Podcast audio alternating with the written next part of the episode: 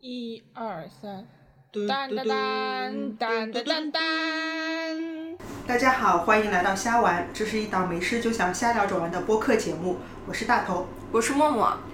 今天现场我们请来了一位特别来宾，请嘉宾自我介绍一下。大家好，我是刚刚失业、正在准备考博的前妇产科医生王医生。大家好，欢迎王医生。呃，今天我们请到王医生来我们节目呢，是想邀请他和我们一起做一期有关于妇产科小知识的普及和一些谣言的粉碎工作。嗯，在节目正式开始之前，我们因为我们之前也聊过，好像有一些人是觉得妇科和妇产科是一样 的。不是这个时候就说说错了。现在我们就有请谣言粉碎机王医生给大家解释一下。嗯，妇科和产科呢，其实非常非常的不一样的。嗯，所以它只是合称为妇产科。对对在我对们，医院里面，它分科室都叫妇产科，所以很多人以为妇产是一个名字，但实际上它是一个简称，就是妇科和产科和产科，对吗妇？斜杠嗯产科，对不不不不，它其实是两个不同的科室啦。嗯因为产科就是管你从十三个礼拜以后的事情。那为什么是十三个礼拜以后呢？怀孕时怀孕是对，三个礼拜怀孕十三个礼拜，十三个礼拜以后，因为之前十个礼拜之前我们都叫为胚胎，十个礼拜以后它就变成胎儿了。还有一个呢，就是十三周之前称为早孕，十三周以后称为中孕。所以呢，还有呢就是人流，你们也知道的，肯定是越早最好。那人流肯定是归属于妇科的，后面的呢就是归于产科的。人然类后不属于妇 科。对对对，早孕流是归于妇科的。然后呢，所以就是说产科呢，就是从那个以后开始就管到你生为止，生出来到四十二天为止，就是产科管的事情。那现在的妇科呢，就管的就更宽啦。比如说大家常常有的，哎呀，我有子宫肌瘤了怎么办呢？啊，我有宫颈糜烂了怎么办呢？啊，还有什么宫颈癌呀、卵巢癌呀，这些呢都是隶属于妇科的，它和产科就没是有半毛钱关系。嗯，就是女性的生殖系统这一一块一块的，如果有问题、有不舒服或者什么的，除嗯开生小孩的过程流程以外，其实它都应该属于妇科。妇科，嗯对对对，产科现在就是主要还是以，就是你要生孩子这个过程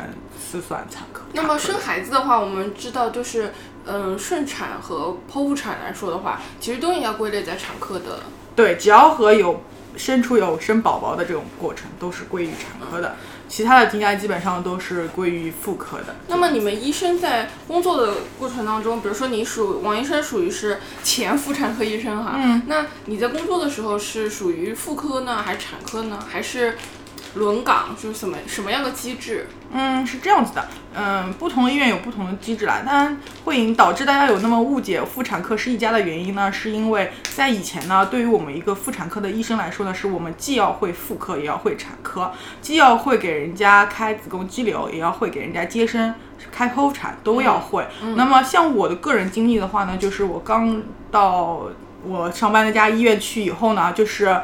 嗯，半年的产科，半年的妇科，然后再是半一年的产科，一年的妇科，是这样子去培训我们的，所以会可能会导致大家会觉得他们是一家的，但它其实是分开的，是这样子的一个情况。那么培训之后的话，你在工作当中也是相当于，比如说一年产科，嗯，不是的，就是像我这种第一年级的人来说呢，是混在一起的，因为我们的实力不够强大，所以呢，还是在一起要全面的学习的。等到你年资越来越大了以后，就是年就从事工作越来越久了以后呢，他会给你一个定向的方向的，比如说，诶，我个人比较感兴趣的是生孩子这一方面，那么他就定向到产科去了。那如就果是不停的生孩孩子。子， 对对对。那如果呢，我是对于肿瘤比较感兴趣的，哎，他就被定向到妇科去了。那以后呢，他就只干肿瘤了，就是老师，哎呀，看到的都是阿姨妈妈们得了肿瘤的这种情况，所以就是这样子的。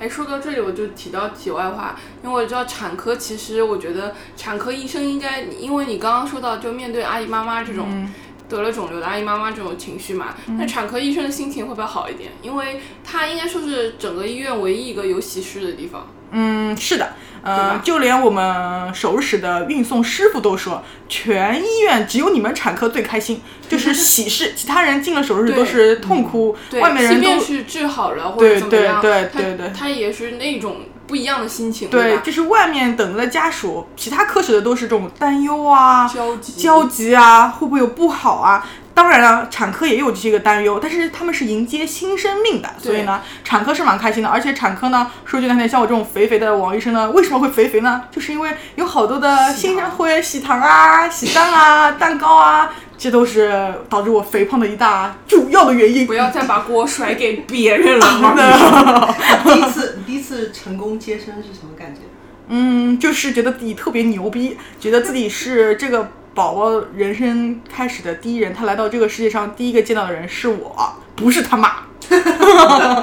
所以呢会觉得特别的荣幸，特别的骄傲。然后呢，我接生的第一个宝宝，我和他拍了，我在他妈妈的同意下和他拍了好多好多照片。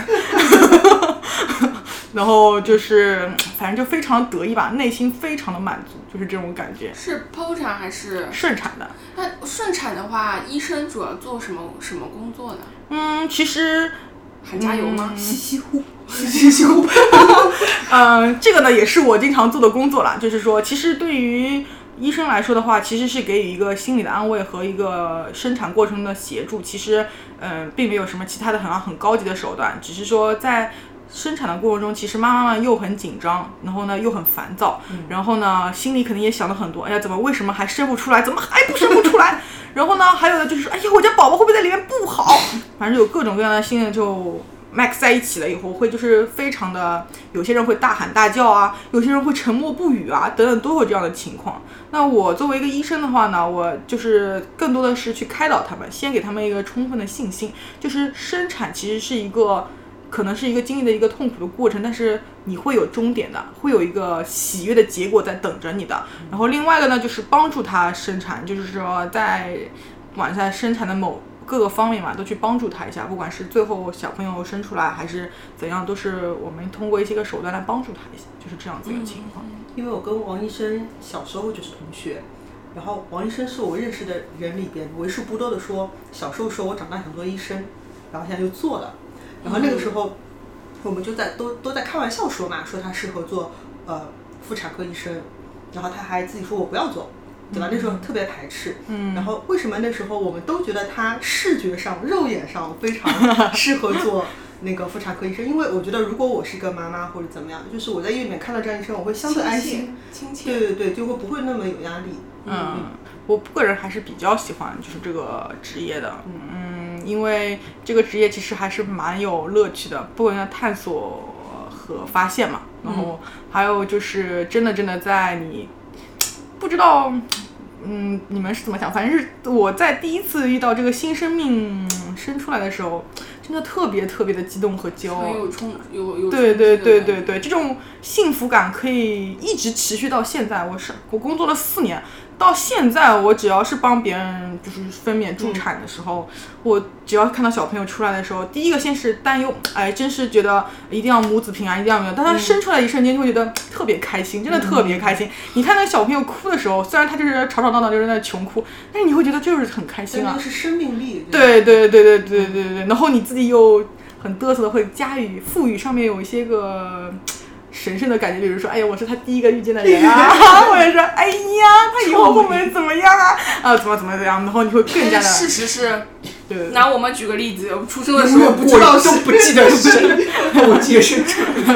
那就是那个以前嘛，现现在的话就是还是我们反正第一个和我接生的那个妈妈还是有有所交流的，就是说到现在，但是没有后续的就非常频繁，就是说还是有过交流的，嗯，就这样，因为比较有人生意义嘛。嗯，对你来说也很对对对对对对妈妈来说也很对他妈妈来说肯定就是一个神经病，这个医生脑子有毛病， 拍这么多照， 对对，然后戏特别多，给老给自己加戏，真是的。什么地狱界的第一人？哎在你这么浅的年资里边，你嗯被问到、被患者问到最多的问题是什么？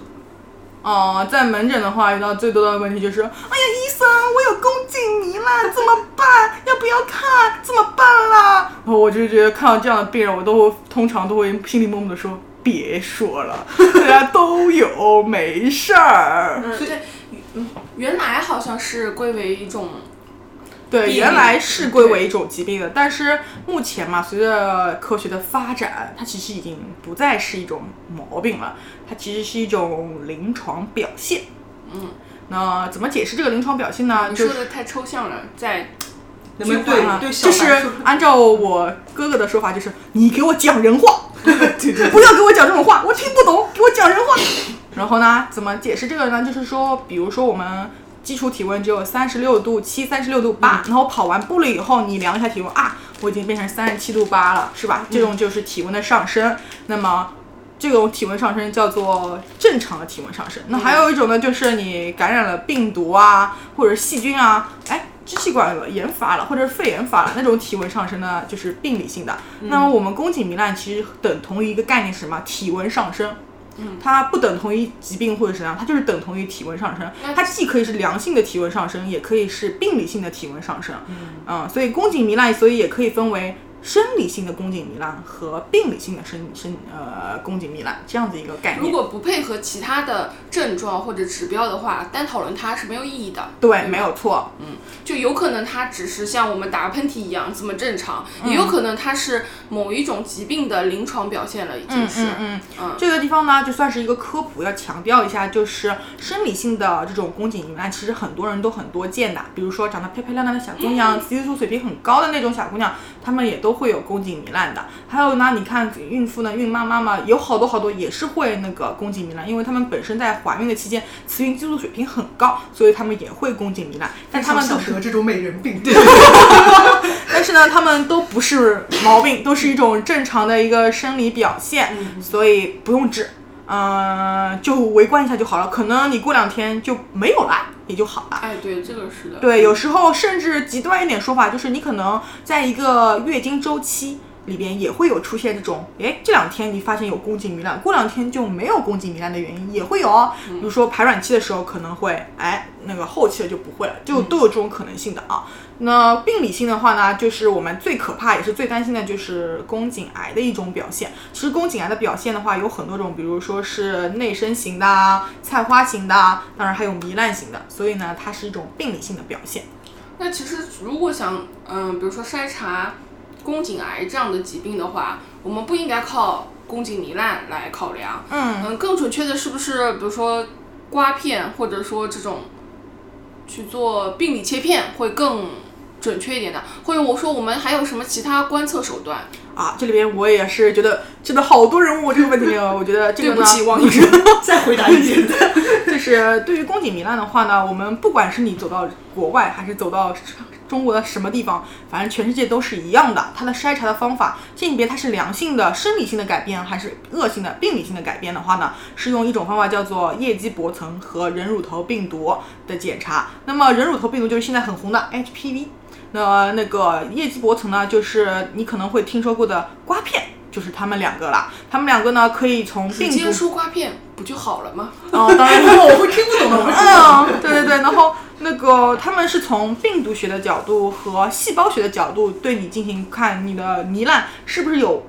不好的改变，是这样两个层次来的。然后呢，嗯，HPV 呢，其实对这个也是很多人问起的问题，相当的。这里划重点啊，对对，这里 滑变，嗯、就是 HPV 呢，就是说它其实是只要有性生活都可以感染，只要是有性生活的女性，她都会有感染的。那么它就是大家应该都知道，病毒感染的话可以靠自己的白细胞啊、淋巴细胞啊战胜它们。那么所以呢，就是说 HPV 感染了以后呢，很多女性她可以自然消退、自然战胜的，所以就是没有任何的问题，甚至你不去管它，可能过三个月或过六个月再复查，诶，好啦，这都有这种情况的。那么还有就是那个，这个是大家一定要。那么感染了 HPV 以后呢，就是有很多人可能体检的时候又加上了这两项检查的项目，那么他们会说：“哎呀，医生，你看我 HPV 什么什么阳性，什么什么阳性。”啊，看 那么 HPV 呢，还要再强调一下是 HPV 呢，它是一个姓，它后面的数字呢，它是它的名字，它是因为根据这个数字的不一样，它就有不一样不一样的导致的不一样的疾病，比如说大家听的都很害怕的 HPV 十六和十八呢，它是和宫颈的鳞癌和腺癌是有关系的，那么 HPV 的。哎，八呢是和尖锐湿疣有关系的，还有剩下的有一些 HPV 呢，其实它并不治病，它就只是一个病毒，并不治病，都是有这样的一个情况存在的。就像一个族群一样，嗯对对大家对都对叫对对 HPV 对，这个族群里面有特别坏的坏人，也有比较坏的坏人，还有就是正常人，没有什么嗯会影响的，都有这种也情有况。可能是没有被挖掘的坏人，对对，也有可能是没有被挖掘坏，这一点是是没有关联的。对对对，但是现在目前的科学还没有发现他们和疾病的是直接的证据。只能算是好人了吧。嗯，勉强算他是暂时好人嗯了。我觉得像比如说像我这种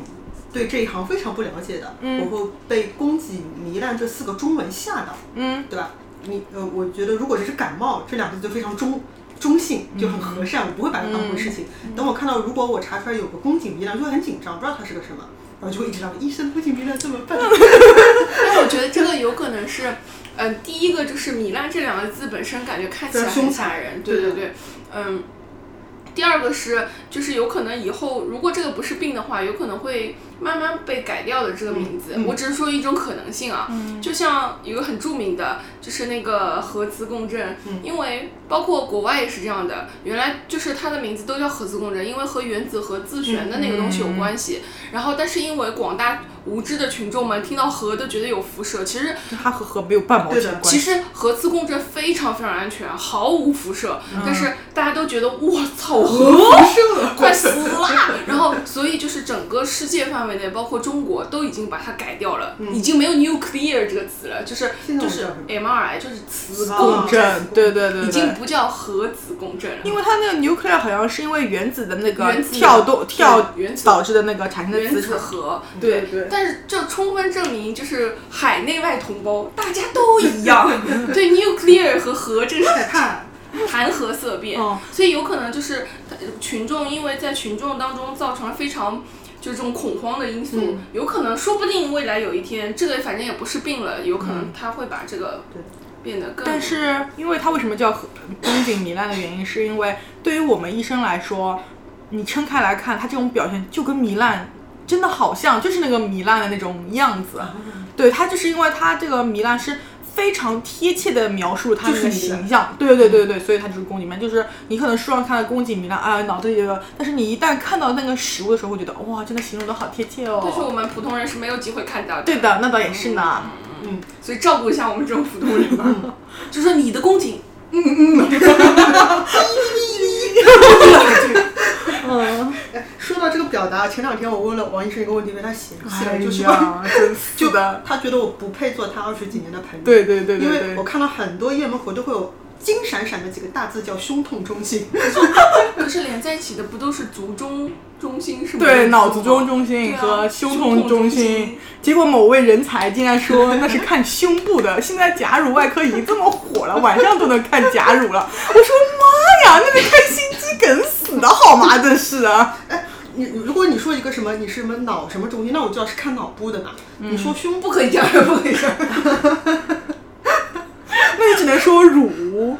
是吧？那你可以说你可以说肺啊，你说肺什么什么中乱心。讲，心肌梗死哪有肺好的梗啊？ ，sorry，真心是的。就是心脏什么什么中心吗？不能这么说吗？嗯，没有啦，就是胸痛其实是一个非常直观的表现，心肌梗死的那种表现就是一个压榨性的胸痛，我非只常。有在青春期发育的时候才感觉到过。那是不是说明你的身体好呀？ 人家身就是有心肌梗死那种人，就是压榨性的心心前区疼嗯痛，非常的痛。性前区哎疼。你看像我这种无知群众，啊如果不问你，我会一直默认 他是 那个看是看乳乳房腺 的癌，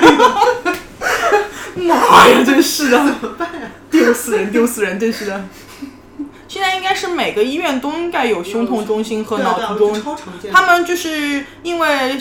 嗯，具体的我这一方面我已经隔行如隔山，但是好像是心肌梗死的话是两个小时内的一个快速的溶栓啊，就是它的有一个黄金的治疗期间，它需要非常快速的，就是通过各项那个什么，然后进行治疗，因为你一旦耽误了，可能就。啊呃，嗯嗝屁了，没有命了，所以呢，就是要快速的一个通道，所以它单列出来了，而不是让你去跟普通人一样急挤诊平、挤哦怪不急得诊。，就即使我没有这个病，我都觉得这个中心非常显眼。对对对对对，发就育是的嗯时因候为他就是抢时间，就是抢生命嘛。很多人可能你及时的处理以后，他就能够活下来，尤其是一些个四五十岁的人，青还算是比较青壮年的那种时候，你可能救完他就好了，但是可能你耽搁了大概一刻钟或者四分钟，对他就去世了，这真的是很吓我人。之前听说有一种动脉夹层瘤是吗？哦，那个真的是分分钟就挂掉分分钟了。过来，那个是不是也会就是很痛很厉害？哦我觉，得那个疼是真的。不知道怎么形容，反正就是夹层的这种痛是真的很疼的，而且这种病基本上都是有基因的，就是家族的，嗯什么马芳啊之类的，这种具体的我已经不记得，但是都是上我大知学道的时候我知道这个病非常非常凶险，就对是对对，就很有可能前一秒钟你还在跟他说说说话笑笑，下一秒钟就挂了，对，就直接就死而了，且就是如果医生没有经发验病很，快啊，对，就是是动脉瘤破破了了就死了，就直接那个动脉最大那个不算最大的，就那个动脉直接懂了懂了了对夹层就是它可能这个墙壁中间有一个流程，它就成了墙壁的中间去了，它没有完全破，但是夹到中间它越长越啊就破，嗯对，很然后吓人。然后据说有的医生如果没有经验的话，也不能很快就对是，判别它，判别是这个，所以是非常凶险的对一种对病对。对，它这也个会也是， 胸痛。对对也会胸痛，你知道吧？胸痛中心是专门为这些人啊的。设置的一个哎，你通如道果。什么如小叶增生啊， 请去妇产科，好吧？妇哦科有用我吗？现在乳腺小叶增生已经变成甲状腺乳腺外科了。哦，去吧，去，对对对对，去这里吧。去看门诊吧。如果你这个看急诊的话，一定会被预检翻眼白眼翻到天上 去。也这个时候就不能怪人家医护人员态度不好了，好吧？对，请你去看门诊，不 要看急你诊。真的，你看门科门诊的时候，真的有态度不好，就有过我吗？嗯我一般不太会，因为我怕被打。 但是呢，那你们有那种听到非常不耐烦的问题，非常不难。哎呀，多嘞，医生人流痛不痛啊？哎呀，我每次都会说，现在都二十一世纪了，你做人流的时候是不痛的，现在都是无痛人流。但是呢，你醒了以后还是会痛的。 啊，他其实就是打一针麻药。对，打麻药的时候是不这个痛过的了。就我之前看到说无痛人流和一般的人流其实差别就是推一针麻药，就是很多人以为无痛就是没有感觉了，嗯就就可以随便做人流了，但实际上不是，说不是的，说是虽然没有痛楚，但是会有伤害，就是对你子宫的。呃，暴力摧残仍然在，嗯啊，暴力摧残现在已经不太流行了，就是、哦就是流行，只是我只是这样描述一下而已。 就是怎么说呢？就是无痛人流，只是你在做的这个瞬间是打药的这个瞬间是不痛的，等你醒完了以后，基本上还是要痛的。哎，那那种什那么不一样胃镜和无痛胃镜是不是都这个原理？对啊，胃镜其实你做完以后，其实也很不舒服的，也是很难受的。其实但是但是胃镜不是肠镜什么的这种无痛稍微好点，因为你醒来的时候你已经出来了嘛，东西就是最难受的时候。不，我觉得是胃镜和肠镜，其实说它还是一个腔气嘛，就是你本来就是吃东西下就会这样。但是，嗯，我一直都说，就是人流的话，就像是我要拿一个铲子去把你墙上的画铲下来，你明白这种感觉吗？就是你它是挺好的一个娃。长在子宫里面，人家是本来可以发展成为他为一个正常的人的，只是你不要他了而已。然后我要强行给他挂掉，挂掉。它不是因为保不住了，或者是要掉了，或者是流掉了这种的，我给它去打扫战场的，是人家长得挺好的，但是你不要人家，那我肯定是挂掉。挂掉的，所以它又跟做肠镜和胃镜，我就觉得又不不太一样的那种感觉。哎所以我觉得这个是有伤害性的嗯嘛。但常见胃镜就是只是伸进去看看脚，然后对对对你麻药出来了，其实就可能有点不舒服，有点异物感，但是不会像刮宫就是或者做人流这种很痛。嗯，对，可以所这样以理解就是现在目前一般性的话，我们都会就是在人流之前先给你吃点药，就是让你这种像有自然流产的这种趋势。哦，就是给你这种你们所谓的大胎药，然后让它就是那种要流后产，宫用的吗？哎然后就再就因为这样可以减少那种对子宫的伤害，就是你可能吸的时候会很轻很轻柔就一下子就吸下来了，否则你这种人家长得挺好的，你就去硬吸，可能会有残留啊。或者吸功不全的这种表现，那你又很烦躁了。医生，呃为什么我来做完你又没有弄干净？你又不能跟人家说，哎呀，我怕把你的子宫内膜刮伤了，所以就轻轻的刮了一下。那你又会说，啊，那你没有给我刮干净， 那又很烦了。所以就责是任说，都在你对吧对对对，所以就是说，哎，反正就是人流还是能要就要啊，真是的。嗯，对，尽量不要。对但对说到无痛这个东西，还有一个近几年可能慢慢火起来，叫嗯无痛分娩，对吗？，是的呢。做了一个社会调查，因为很多人会担心对宝宝有伤害，然后就问你要不要做，或无者痛怎么分娩是怎么做？无痛分娩的话，其实是对宝宝应该是没有伤害的，因为它并不是完全进入血液的，就是这种只那无个痛麻分药娩。是通过麻药的，不是无痛分娩，就是说，因为你们可能在电视剧里也看到过，就是痛的是，比如说甄嬛生孩子的时候，哇，痛到死去活来。不，我没有看过。哎 那好吧，那反正 就是敢理会一下。对对对，就是电视剧里都是演的，就是哇要上天了嘛，感觉啊，然后就这样子，然后呢，但是但是音被他多绝了。然后呢，那个但是呢，现在就是说可以给你打这种使你感觉不到非常明显的疼痛，但是还是可以有自己自发的宫缩的一种方法。那让你来生孩子，就是让你整个生孩子的过程中会比较的舒服一点，就人性化一点。其实可以让就是比如说普及一下妈妈，大家都会了解到，对，一个是对孩子没有没有负面的影响，嗯对一个是对妈妈其实是有好处的，对，总就的是来说会让你是会比较轻松一点，因为疼的感觉会好一点，你会比较轻松一点嘛所以。对对对，因为有很多人疼到后面饭也吃不下，就是全程都痛的要死，饭也吃不下，然后就没有力气生了。但是呢，无痛分娩要有一点的有一个误区是要知道，就是说无痛分娩是不是说你打了这个无痛分娩以后就跟正常人一样啥感觉都没有，就跟生个蛋一样，就哇就生好了。 那是吃的好像你生过蛋一样。就是这个都是你自己歪歪的，跟这个完全不一样。就是说无痛分娩的话，其实疼痛的感觉是因人而异的，所以无痛分娩的效果也是因人而异的。有些人可能会。就是可能推了两毫升的药进去以后，有些人会觉得，嗯，还是很疼的。嗯，但有些人可能推完两毫升以后，就脚都麻掉了，就双下肢都已经麻木，都不能走路了。不太难生的吗？不是可以的，就是说它其实是效果是因人而异的，就可能比如说我们科里边一个小姑娘是自己的护士，自己科里自己生嘛，她就是打完以后就完全就是不能走了，就是腿都麻掉了，那这种但手是术量是不不多的，这种属于麻醉效果比较好了，对吧？就是太好了。脚都麻了，对嗯对对，还有一种就是你可能嗯打进去，人家打两毫升都变成这样，你打了两毫升，然后说哎呀疼疼死了，哎呀，然医生后卖假药给对我，我，对 对对，我还那么疼，你们骗人！然后就是这个是这个事儿，而且就是说用药的范围是有规定的，而啊不是说你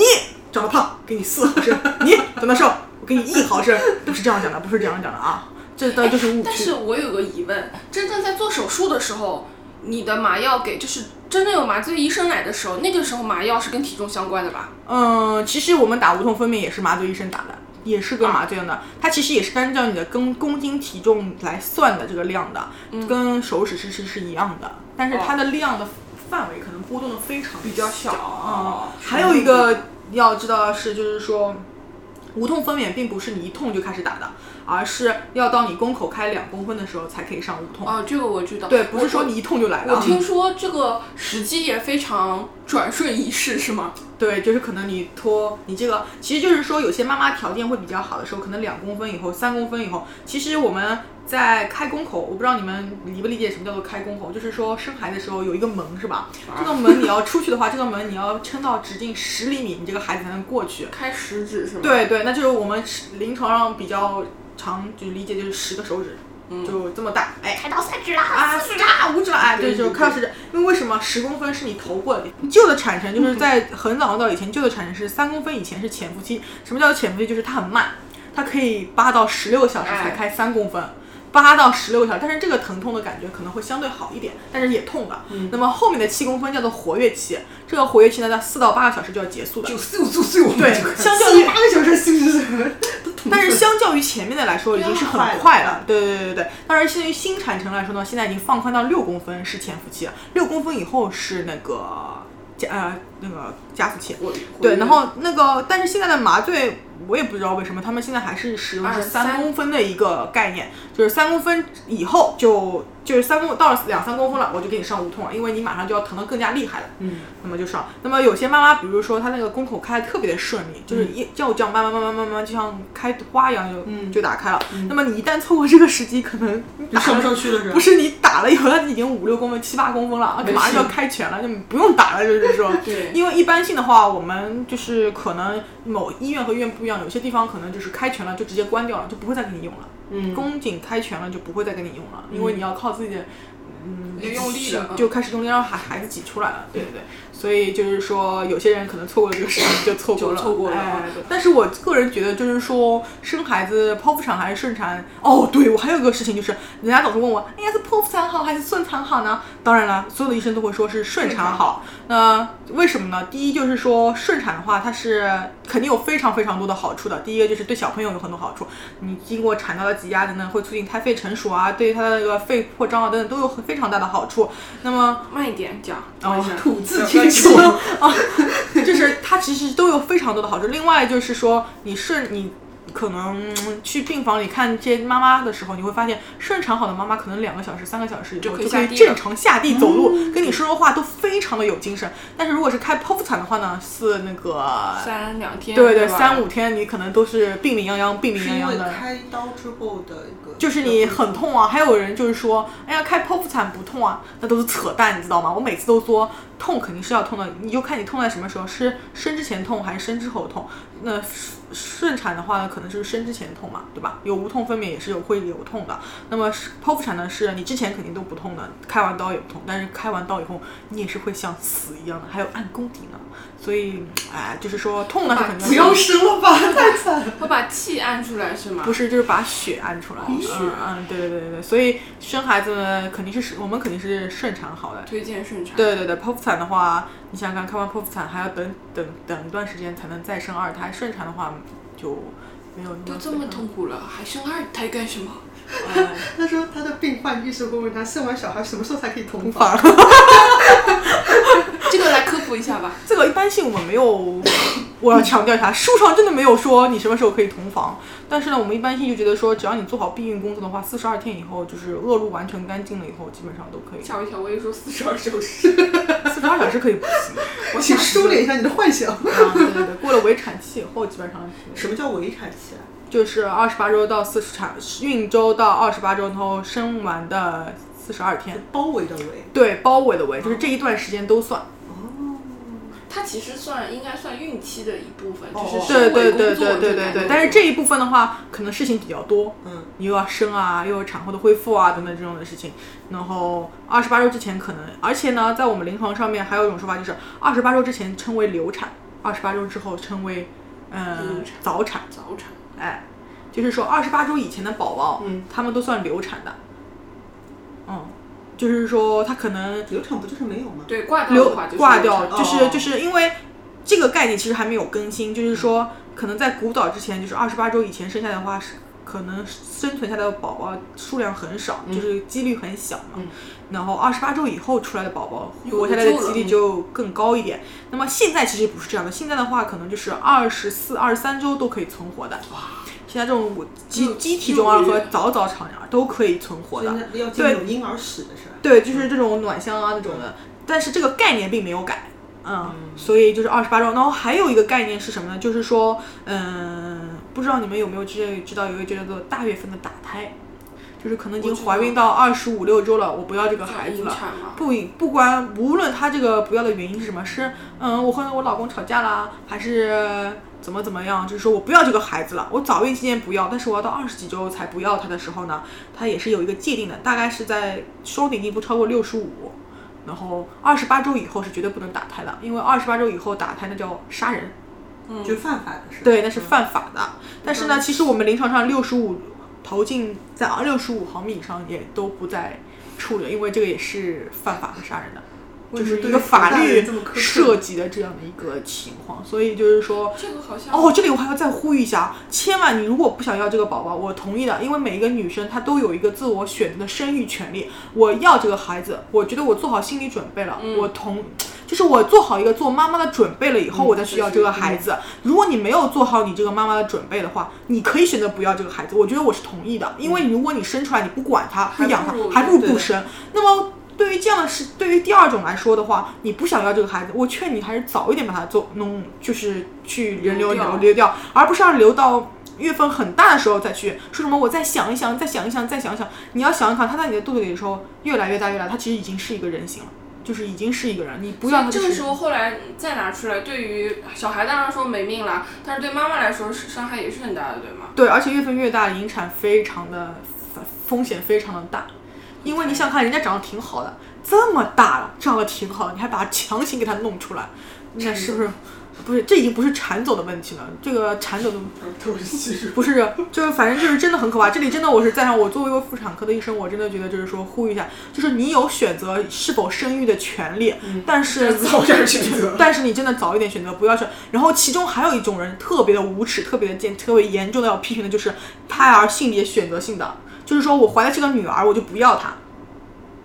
那现在不是临太床上无已耻了经不准了，对不对不让你，这种是不准的，但是仍然有很多小地方还是要来做的。还是有人会因利益驱使而去做，他是男生还是女生，然后做出来是女生就不要的，二十四五周的时候不要的，还是有的。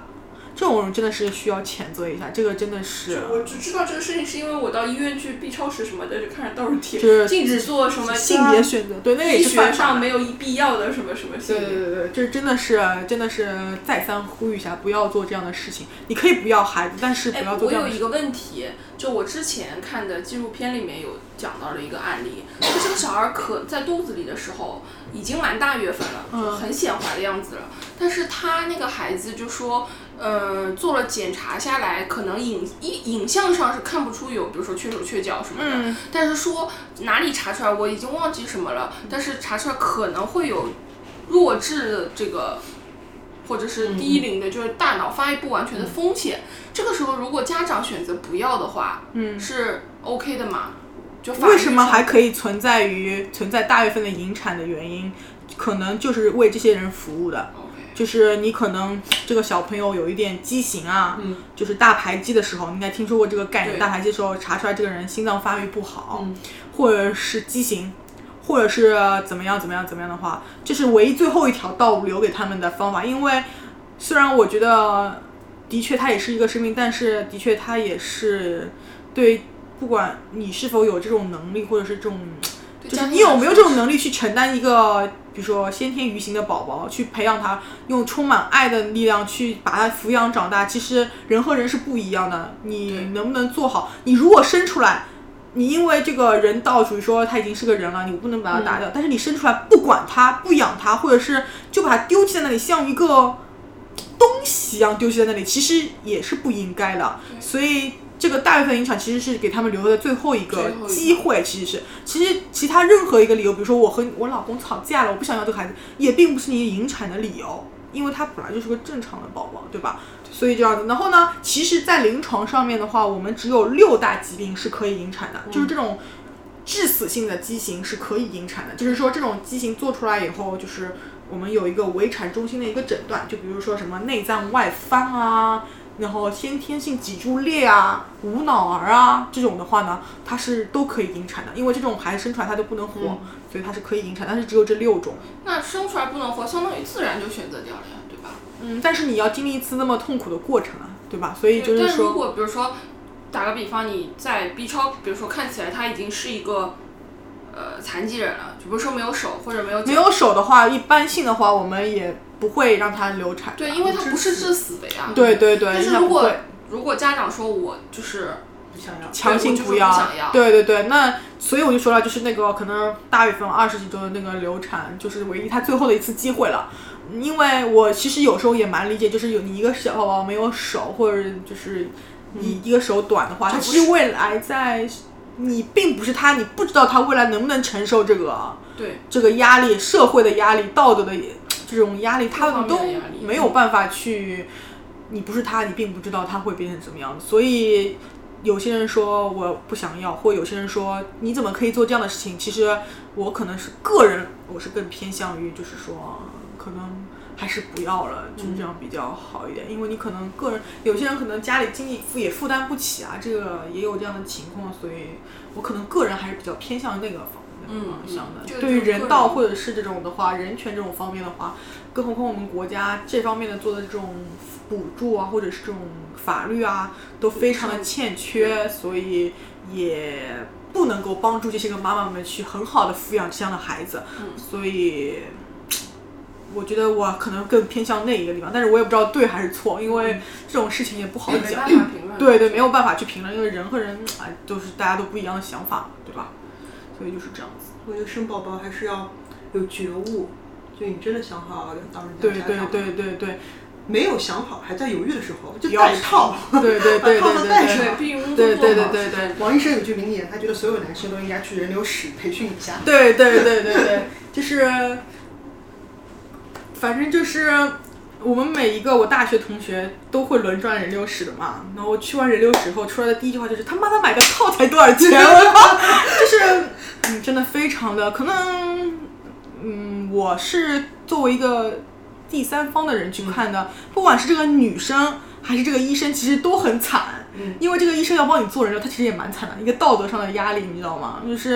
啊，你看你做人给人家做人流啊，就连我是接生迎迎接新生命啊，对，一个就是人类对对对，就连我姑姑，我自己的亲戚都觉得，哎，侬搿能啦，你哪能好做搿种事体啊？真是啊，搿是老很缺德的那种事情嘛，就是做人流。但是你想想看，我不是让你来做，我又不是我求人，哎，你来做人流吧，又不是我求着你来，但我也只是给你解决一个事情而已，对吧？那么对于女性来说的话，她其实，在有很多人就是说，可能没有做好这个准备，或者是有各种原因，我男朋友没有商定好，没有结婚呢，她其实内心也很痛苦，也很有很多的想法，她很难受。然后躺在那个人流床上的时候，其实我以前的时候呢。在上大学的时候，很无的时候，自己去躺过一躺，我想感受一下那个床是什么感觉，你知道吗？当然还不是脱了裤子坐坐上去的，我是自己就坐上去了。我靠，我觉得好可怕、啊！你想想看，一个小姑娘脱了，然后再坐到那个床上面，其实我觉得我内知心道那个很可怕，真的很可怕，就是很无助又很我明白那种感有些觉人。可能还是偷偷摸摸自己来的，对对，还偷偷摸摸自己人呢，都嗯没有办法去抒发，外面又没有等人等他。不，别说是上人流台，我只要去医院就有这种感觉。你难道躺在拔牙床上，你不弱小无助又紧张吗？啊，对对都对。一样，就是然后，尤其这种地方非非常的那个没人。然后我当年又很无知，自己去躺了一下，我觉得我靠， 尼玛，我靠，就这种这种词汇就分分钟飙上了天空，你知道吗？我靠，吓尿了好吗？就是的，而且你那个时候还非常的。其实有很多人也其实做人流也是很无奈的，迫于现实，他其实也很对不起嘛。嗯，然后说，哎，就是这种任何感情夹杂在一起，就是，哎，就是人生百态了，就是这样讲了，真的好可怜，真的。我就看着他，因为我那个时候还算是一个速记员，只是在旁边做做 长期工作对对对对对，场记工作的速记员是看着老师在那里做的。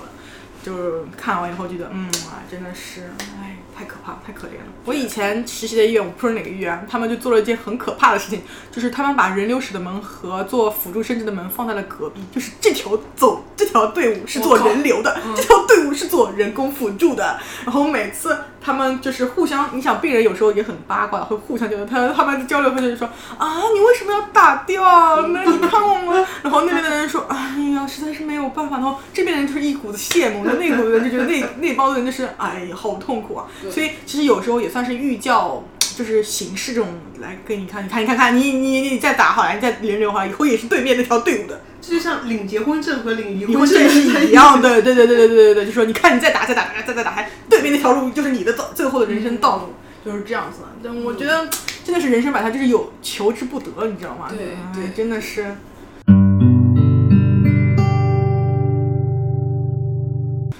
本来就是我们以前在妇科的时候，真的是因为我刚去上班的时候，有一个病人是得了卵巢癌的嘛。他是和我，他得病的时候是我刚去医院的时候，我刚真的是从小医生开始做起的，然后他就来住院，因为呃不是卵巢癌是腹膜癌，然后母爱也算在里面。嗯卵巢癌的一种，对对对，然后。然后他就是住院的时候，我是真的是刚刚上班没两天，你知道吗？他就像是伴着我一起长大一样的，就是说我工作了大概四年，就翻总住院了以后，他就是，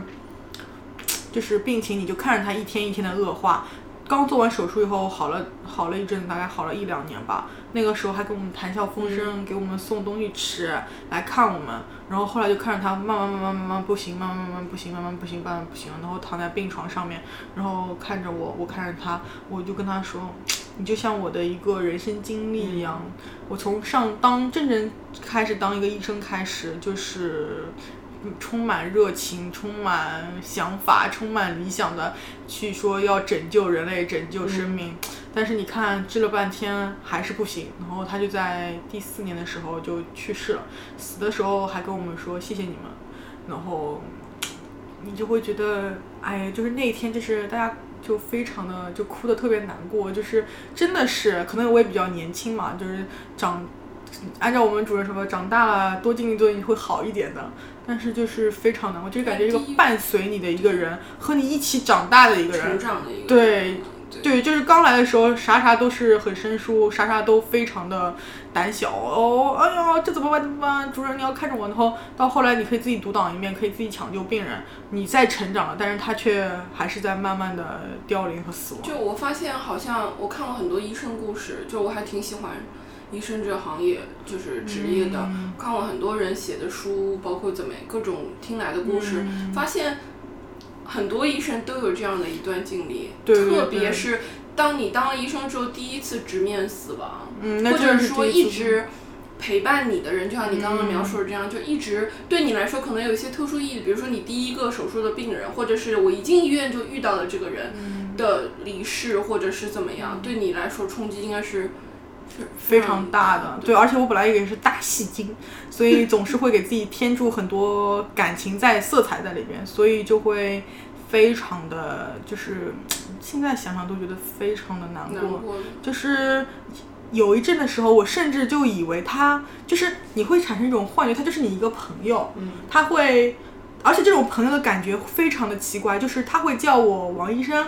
但是我会叫他叉叉叉名字，而不是叫阿姨。嗯只是叫名字的，叫叉叉叉叫名字的。但是呢，我们俩又非常的，比如说会沟通起来，有很多话讲。哎，最近最近你这个指标挺好的啊、最近检查有没有做啊？哎，最近检查结果也很好哦，啊，蛮好蛮好。他就会跟我说，哎，我最近去哪里看了，吃了什么中药啊？哎，你最近怎么样？甚至会跟你说，嗯，要不我给你介绍个男朋友啊？甚至就是会。因为可能跟工作的关系，他会分分钟渗入到你的生活中去。他有时候会来，比如说在门诊跟主任复查的时候，会看到你说，哎，谁谁谁你在干什么呀？就跟真的跟朋友一样，你知道吗？但是他对你的名字还是王医生，我对他称呼还是叉叉叉女，也就是这种名字直接叫的。但是就其实实质的内容，真的就是一个超越有病人和对，就是和朋友呢又完全不一样。因为朋友的话，我们说我叫我们叫大头，会有一个昵称，那也没有这样的昵称，但是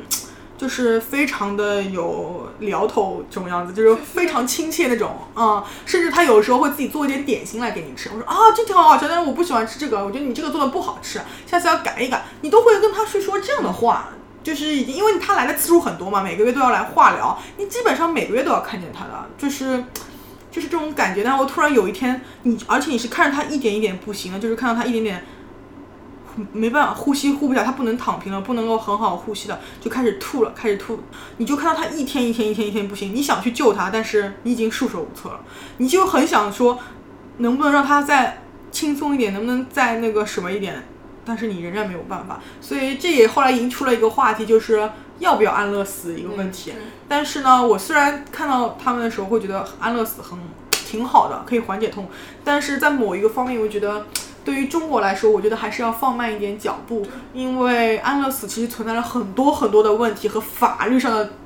道德上的这种东西，一旦开放，我觉得好可怕哦。但是我觉得这个是一个目标，但是我觉得应该脚步慢一点，而不是说我要开放安乐死就对直接开嗯但放。我觉得在，我也是比较支持安乐死安乐死，且像王医生说的，慢慢一步一步来的安乐死嗯的这样的一看个看人家的经验和教训是什么，再去开放对自己的安乐但死。是我觉得在开放，比如说我们国家也好，或者说就是世界范围内也好，在开展安乐死这个普及之前，我觉得有一项工作是可以提前来做的，叫做临终关怀。嗯，国内也是做的很差的。对，国内做的非常差，但我觉得这是医疗后续当中是非常重要的一块，它比安乐死更加有意义，而且实施起来其实更就不会像安乐死这样面临这么多的政治啊、道德啊各方面的人、伦理方面的困难。它就是我觉得更应该，但是我觉得就是。一方面我觉得它很重要，另一方面我惊诧于其实很多人是不知道这个概念，不知道这件事情的。甚至我跟我朋友有的时候聊起来，就是临终关怀这件事，他们都觉得没所谓，或者说跟安乐死是一个感觉，其实完全不一样。嗯对但大众对它的了解非常少，但是我又觉得它确确实实是很必要的一件东西。这个啊，这个临终关怀有一个问题是什么？就是中国人口基数太 大，基本做不完，没有办法做。做关怀，就是你想，就像你养老院一样，永远是不够的，啊永远都是不可，就是那种提供的不行。所以怎么说呢？这一块也非常的欠缺，所以就是嗯也很那个。我一直以为临终关怀做不太起来，是因为它可能并不像别的治疗或者门诊可以产生直接产生收益。临终关怀一定要是就是有扶持或者有支柱的，因为临终对关怀就是你你痛我给你止痛药，你怎么样我就给你怎么，就是只是对症处理，这样，他就不再给你有一些个具体的治疗，比如说你来我们情情感上也是会有的，对情感上是有，但是他治对于医疗方面治疗是，其实他并不是不说治疗了不治疗，对他只是你痛，那我给你止我帮痛你药。缓解缓解，啊对对对定对时对给你止痛药，陪你聊聊天，就是疏散一下心情，然后就是这样的一个过程。但是对于医生来说，他其实是要给你治疗的，嗯就是我要用一个方法让你这个肿瘤被消灭掉，嗯我希望它不要再复发起来，就是我们的一个治，我们这叫治疗。对，但是临终关怀是包不包含含治这一疗块的的，嗯对对对对对，所以。呃，还是有很多的这种区域，大家都不理解，也不知道，所以没有办法做这样，嗯，就是做的非常的，嗯、但我觉得这个还怎么说呢？我认为就是因为是很大的问题啊，就是大家人人都要面对。你可以不生孩子，你可以也有可能不生病，但你一定会死掉，嗯，对一的，定会临终，对不对？对，然后也是，也是这个这个阿姨吧，让我就觉得说，其实人的想法是会改变的，是真的会改变的。二十五岁之前，我总是觉得我应该为自己活着，我的命是我的，我应该做一点我自己想做的事情。二十五岁以后，哦，之前我也是觉得我不应该生孩子，为什么要生孩子呢？我又养不起他，又又怎么样？但是二十五岁以后上了班以后，我看到那么多小朋友，其实还是会发自内心的会去喜欢他。有时候也会想想看，哎，我自己有一个宝宝会是什么样的？他的想法其实就已经开始慢慢的改变了。然后二十五岁以后，我之前从来都不考虑我爹妈的这种问题，就是我觉得我爹妈还很年轻。嗯可是过了二十五岁，现在我将近三十岁的时候，我每次看到我爹妈满头的白头发的时候，我就会想啊，他们也开始慢慢进入到这些个。身体开始慢慢慢慢不好了，我也应该为他们再想一想这个事情，做一些事情的时候是不是应该考虑考虑他们？就是有一天我可能是我妈出去玩了，我妈去外面旅游，然后我和我爸两个人坐在家里，我就觉得我以前一直都觉得我爸爸是还是那个陪我看《灌篮高手》的年纪，就是小时候你对，在我的印象中，我觉得我爸爸还是一个陪我一起看《灌篮高手》，会觉得哇，每天跟我一起守在电视机里去看《灌篮高手》。可是那天我都在餐桌上，我爸坐在沙发上面，我就觉得我爸爸真的是好多好多好多的白头发，然后他老态龙钟的，当然他也是胖嘛。然后我就觉得他一个人坐在那里，我妈又不在，也没有人陪他去讲一些话，因为我。总觉得他和我有很多代沟，我也不愿意去跟他更更多的去了解。但是看到他这副样子的时候，我就发现，哇、真的，我爸爸妈妈也已经老了，他们的身体也开始出现一些问题了，他们也已经有什么高血压、糖尿病啊，这个那个那个那个都已经开始来了，是不是应该做一些更多的事情去体谅他们的心情？因为我以前二十岁之前就总觉得，哎呀，我要做什么，我爸妈不用管他们想怎么样的，他们反正就是我的事情嘛。现在我有时候会做一做事情的话，会觉得说，哎，我爸爸妈妈会不会这样？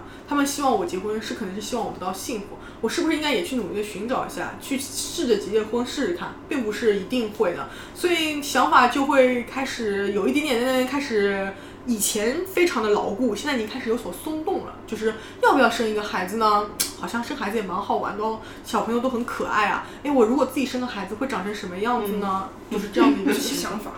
很危险。 非常的危险，但是之前是完全不会有的，就一就丝毫没有，就完全。然后这件事情为什么我会觉得人是会改变，是因为我还遇到在临床上遇到的事情，就是有一个三十岁的小姑娘，她得了卵她巢把癌。三十岁已经成为小姑娘了，对对，三十岁的小姑娘，然后当然也那个三十岁的小姑娘嘛，然后得卵巢三十癌，岁怎么不能是小姑娘？就是，然后人家得卵巢癌了。你知道嗯吗？她是意外发现的，她不是因为卵巢癌来看的病，她是因为卵巢囊肿去看的病，然后做出来以后病理结果不好，是个恶性恶的。性的，嗯对，然后呢，我们就跟他说，你这个还要做后续的治疗，可能还要切更多的东西，因为软对于癌症来说范围更大。对那么我们希望你把爸爸妈妈叫来，我们要跟你一起商量一下，因为你没有结婚，没有小朋友，它可能会涉及到一些个其他的问题。比如说，我们对于一个标准的癌症治疗的话，可能要把子宫啊、卵巢啊全部全都切切掉掉。但是可没是你没有生过孩子，没有结过婚，你想说我想要孩子，那么是不是要去跟你商量一下？就是说谈一下风险啊等等这样的情况。我们其实是就是说不会让他立马做这个决定的，但是这个决定是需要你做的，而且是你自己本人做的。那就 OK 了。对，但是呢，这个决定我们希望你和家里人去沟通一下，嗯因为你呢是片面的，你有时候呢会的有些对时候不太全面的去考虑这个问题，而父母呢可能会帮助你一点，但是我个人觉得有可能父母还会给你一个更加起呃嗯影响，但是呢，这个姑娘是自己做的决定，她不做了，嗯，她说她要活得很潇洒，她决定不再继续治疗下去了。嗯嗯，就是说反正我就知道就知道了，我无所谓的。嗯然后呢就不治了，就走回家了嘛。就是说嗯后面的治疗都不再治了，他就说我得癌症就得癌症，我要环游世界，我要活得出自己的，然后我可以把事情干 好，不痛。哦，然后呢，我当时就跟我们主任说，哇，好牛逼啊，嗯羡慕啊，这种人生真的是自己拿定决定，自己的事情自己做决定，人而且还很潇洒的面对这个问题，这样就过去了嘛。嗯过去了以后，大概过了两年以后，嗯，有一天我在急诊看见他，急诊他又来看病了。为什么？病因为发了嗯转移到到处都在出血。因为癌症到后来你肯定就是对难是受这的个呀。状态。对，他在出血，你知道吗？然后这个时候我们主任就跟他说，其实你已经太晚了，因为到处都是了，转移的到处都是了，你除了化疗没有什么其他特别好的方法了，而且他的病理类型化疗不太敏感，所以呢，就是说没有非常好的方法，你手术开进去，到处视野都是肿瘤，你知道吗？嗯然后呢，就你想看肿瘤都突破阴道嗯出血了，那得多严重啊！然后呢，那就是还是继续给他治疗，治到后面以后呢，就是癌栓都已经堵塞血管，两条腿肿得跟大象一样，然后就是越来越痛苦了嘛。但是你知道吗？他有一天，我以为他还会会放弃，会回家自己去过的。有一天，他跪在我们主任面前跟我跟他说：“求求你救救我，我还有好多事情没有做。我今天才知道，我还没有跟我爸爸妈妈做，还对我爸爸妈妈还有很多事情没有做。求求你救救我。”嗯，然后那个时候我们主任就是也很无奈的，其实就对啊是没说办法，其实我们在两年前已经给过你这个选择的机会了，是你自己选择放弃的。我要是我，我就当场当机立断决定，切掉就切掉了，又不要生小孩的。你你宁肯放弃小孩，不能放弃生命啊！就是说，对啊，然后反正就是就是我很惊诧，他说要过得潇洒一点，竟然是不治了。我对以为他说对对对对我过得潇洒一点，不要小孩就不要小孩我了以。为但是有很多人，国外是很多人就是我得了癌症就不治疗，我很潇洒的。对，哦我这觉得种他的想想法法同时伴随着继续不要小孩嘛，不再对去小啊孩，对，不但有小孩，就是我活得很好，她也有男朋友啊，而且继续健身哦。我后来才知道，她还是就得了癌症以后，她还是继续健嗯身，身材也很好，然后也有很多有不是很多男朋友，是有男朋友的。但是就是因为突然间有一天就是肿瘤破溃出血，但是我有一个问题，就是针对这个病例来说，如果他在两年前及时治疗的话，他可能可以活得更久，但是他其实就后来我觉得发现哦，原来人的想法是会因地制宜，会有所改变，当然所以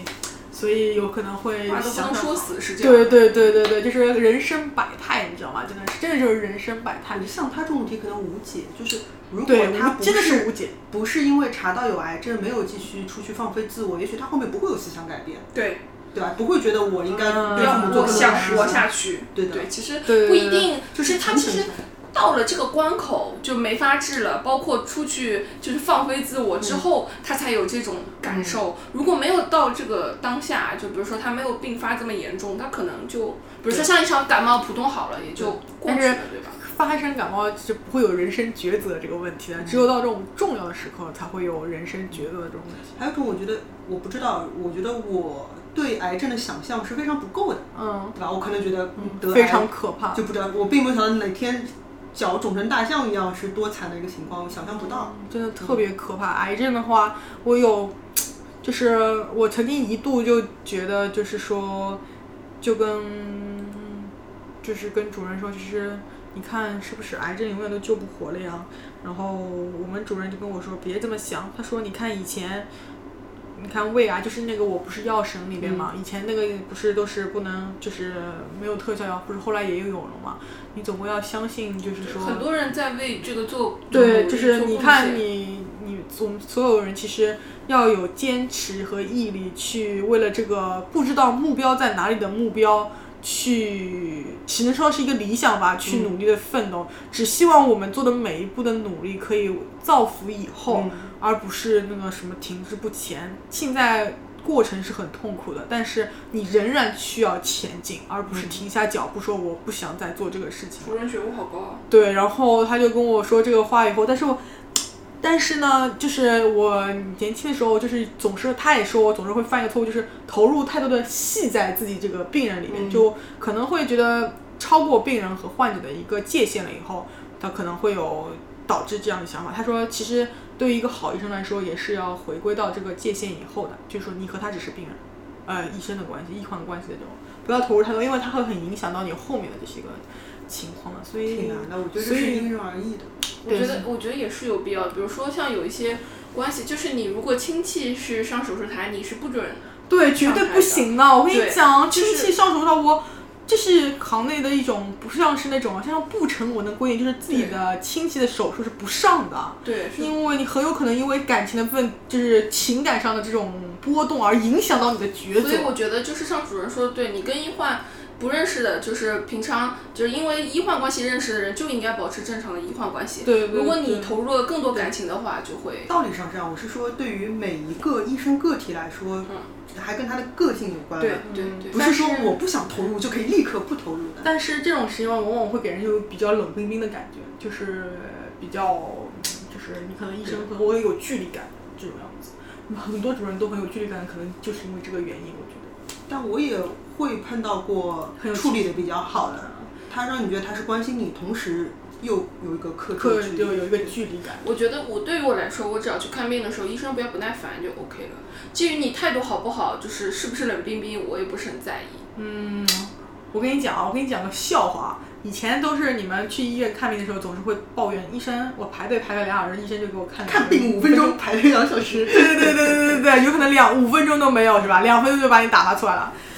但是呢，我跟你讲，我有一天我充满了热情，嗯然后我前一天晚上睡得特别好，充满了热情去看门诊，看到后面你知道吗？病人已经跟我说：“哎，你医生你不要再回答前面那个问题，你快一点好不好？”是后面的人骂的。，对对对对对对对对对，就是我当下那个病人其实对我还是蛮满意的，因为我给他解答了他的心中的疑惑，但是后面人就快骂人了，你知道你吗？们每天每天门诊有指标吗？就你必须看完多少个？嗯，我们医院是没有指标的，但是基本上的话也要看到一百个以上一个人，那有没有说今天来排队的都得看完？那是肯定的。你今天定的你今天来上号了对你今天不看完，我了个去哎我要是挂了号没看上 病，我不把医院给拆了。我跟你对，说把它炸掉，我跟你讲，投诉。对，嗯、怎么也得会给你看完的，所有的处都会给你弄完的，嗯才会让你就大不了就是不是四点稍微钟就晚不点给嗯不给挂号了，就这种嗯。但是我会保证你挂上号的今天都能全都能看完，对，肯定是的所。以这又是一个跟人多相关的问题。对对对，其实你也必蛮须尴要尬的面。对多少病人？对对对对，就是这种也蛮那个什么的。每次看完门诊以后，感觉人生就是我靠，这一天的力气啊，全部都没了。有个问题，你觉得积累迅速吗？就因为人家说，就比如说中国人口基数大，那中国人中国的医生其实见的非常是的，这个事情我个人觉得肯定是的。就是说，其实对于很多的手术来说，我觉得中国医生可能会比国外做的更好啊什么的，或者更做的更熟练啊等这样的情况。为什么？因为病种实在是太多了，你。就说一句难听点的，这叫什么？这叫什么？熟能生巧，是吧？样本量大。对，样本量大，你怎么也能给做成做好呀？更何况现在知名的那些个大佬，其实都是很有天赋的人，嗯可能就是说那种手又巧，脑子又灵活，悟性又高，对对对，然后又帅这种的，啊那可能就是你看样本量又大，我勒去，肯定是，我觉得技术肯定会比那个国外好的。更何况我们曾经有一个病人是子宫内膜肉瘤，呃，子宫肌呃平滑肌肉瘤的，就是子宫平滑肌瘤，就是子宫肌瘤嘛，它是良性的，受 伤。对对对，然后刚才出现了一段乱 码。对对对对，然后它是子宫平滑肌，它是恶性的嘛，然后那个人就觉得国内的是研究有限嘛，就是说他就去哈佛看了，他就去哈佛医学院中心看了。去了美国，人家哈佛医学院直接跟他说，我们这一年就有三千个病例，然后他说我们对这个也没有什么经验，好惨啊！然后我们他说我们上海都不止三千个病例，真是的，因为全美国三千个病例。然后还有说什么，然后还说什么复发的话要用什么化疗药，什么样的化疗化疗药。然后我就跟那个我们主任就跟他辩论说，我们也知道复发以后要用什么药的，问题是现在你不是刚刚治好吗？我们就是想看药到底是不是要后续直接加上化疗药，还是要等到它复发了再用化疗药， 就是很不很不那个嘛，就是美国就给了一通篇的那种，哎呀好长啊，就当文献看了。但其实内容就是说，哎呀，我们这里的发病率其实不是很高的啦，我们一年也就三千个病人有这样的毛病，我们也不是很有经验。但是呢，我们现在目前不建议做完手术以后，就是在确保手术做的很干净的情况下面，是不建议用化疗的。但是复发上次一定要用化疗药的。我们想说，我们也知道复发一定要用化疗药，这个药理说，真是的，你不是还是哈佛医学中心吗？啊，然后他就开始说说说说，然后说了一段，反正通篇就是这样的道嗯理嘛。然后我们就说，跟我们说的有什么两样嘛？只是说他是说的英文，我们说的是中文而已啊，有什么两样？根本就没有两样好吗？然后后来我们主任就说，你还是不要听他们了，还是跟着我们的走吧。就是嗯其实他我们按照规范，其实也是这种国际上的指南一样的，就是不管你到世界哪里都是一样的一个指南，只是说可能大家更不相信，跟他去了美国，然后结果回来的结果也是一样的，对，这样子，那超但搞我笑。觉得特别像上海集中了，就是各个地方的对，医北案京啊、上海啊、广州啊，都但我是可能有一种误解啊，就是是不是我们的医疗设备方面会相对落后一点？不会，你这又想错了。遥远粉碎机开始，不会的，不会的，不会的，就是国外有的，其实这些设备我们国内其实都有，但是小屋要挣钱的呀。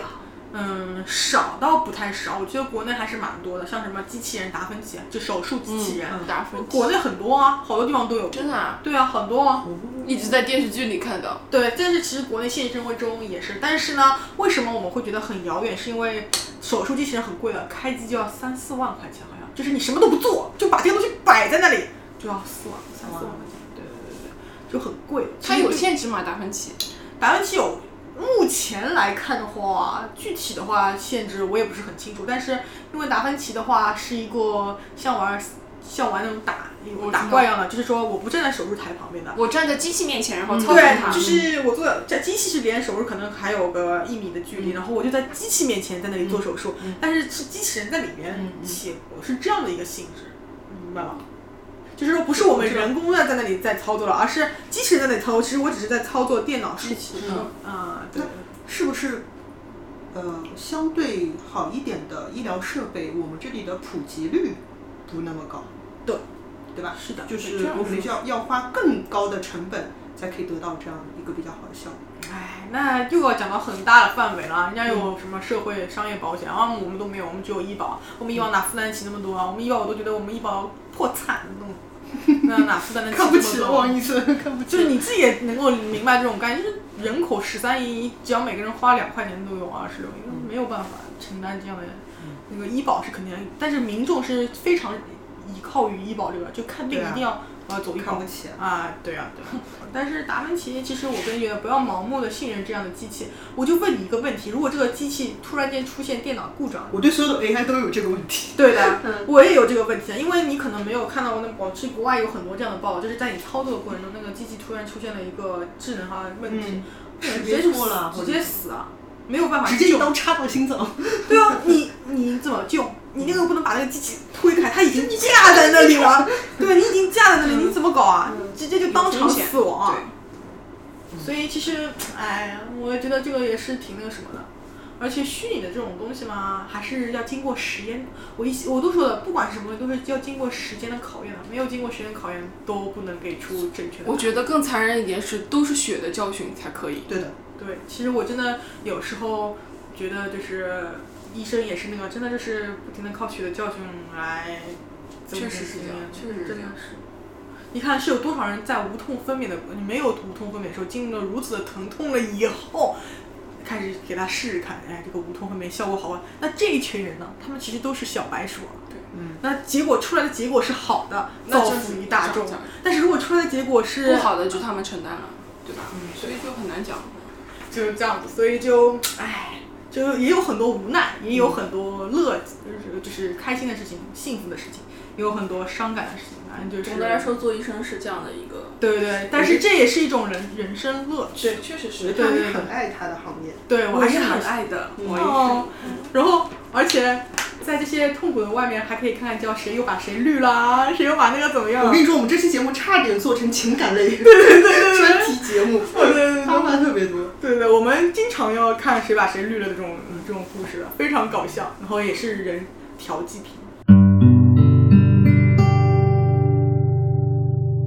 下推荐的是我想给大家推荐一个纪录片，然后这个纪录片的名字叫《生门》，就可能很多人就是听说过，它是二零一七年的一个片子，然后也上过院线，但是可能排片或者非常少。然后我后来也是在家里自己看的，它专门是讲一个妇产科的故事吧，算是，其中也有妇科，也有产科。那么就像刚刚王医生聊到的，其实它里面讲了有三四个小故事，但是就像王医生聊到的，可以展现出人生百态，就一些因为钱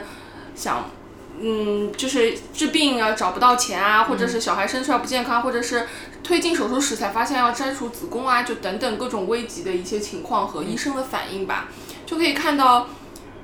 呃，一个是感觉人生皆苦，就是病人们都各有各的不容易；另外一个呢，就是觉得医生是非常非常辛苦，而且很伟大，很伟嗯大的，啊就是他任何一个做的决定，其实都会非常影响这些病人。嗯所以就可以看一下，嗯，从因为有的时候我觉得我们医患角度、呃医患关系不是很好，有可能就是换位思考的比较少。嗯，我也觉得特别是患者不知道医生是怎么样的一个体系，就为什么医生看两句就看两分钟就可以解解决我这个问因为题后面呢？人会骂 啊我，不是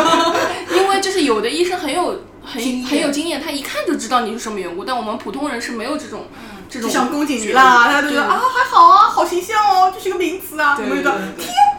其实其实就是一种认知的差距。那个通过看这个纪录片，其实也可以帮助到大家，包括听我们的节目也可以哦，就是帮助到大家从医生的角度去看医患关系和这些疾病啊、人生啊这种的一个一个角度吧。那希望对大家也有所帮助，然后。如果能多体谅医生的话，我们也是建议多能多多体谅医生的，对吧？医生也非常辛苦，非常伟大。嗯，这样。因为我刚才听王医生在讲的时候，我就觉得，我就一开始从来没有想过要选医生这个行业，嗯，因为我是没有这种心理能量去承受生老病死，就密集的承受。嗯，你想，如果我不做医生，我这一辈子遇到的所有的生老病死的量，我估计你一你一天两天大概就这样。 所以我现嗯在辞职了，我现在是钱。那节目的最后，我们预祝王医生考博顺利，嗯，继谢谢续谢谢回归他非常喜爱的医生岗对，位。变得更好了再回归吧。对对，会的。嗯谢谢谢谢谢谢。好，